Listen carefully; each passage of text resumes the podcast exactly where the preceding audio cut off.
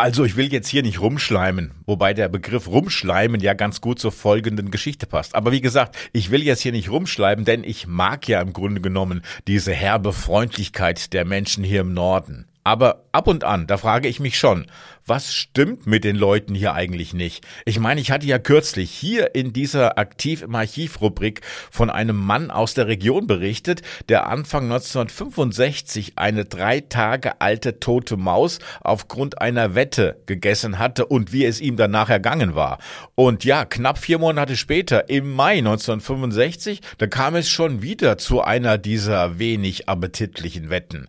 Ort war damals die Revierförsterei bei. Sieke. Dort entdeckten Waldarbeiter ein paar Weinbergschnecken. Und einer dieser lustigen Waldarbeiter, der kam dann auf die Idee, eine Prämie von 10 Mark für denjenigen zu bezahlen, der sich bereit finden würde, diese Schnecke mit Haut und Haaren und Haus zu verspeisen. Andere Waldarbeiter, die legten ebenfalls Geld in den Wetttopf und als die Kasse dann mit 70 Mark wirklich ganz gut gefüllt war, da entschloss sich dann der älteste Waldarbeiter, die noch lebende Schnecke zu vertilgen. Unter dem Beifall der Kollegen benötigte er drei Bissen für diese Mahlzeit und er bot danach sogar noch an, weitere Schnecken für weiteres Geld zu essen, was die Kollegen zum Glück ablehnten, aber nur weil sie nicht genügend Geld dabei hatten.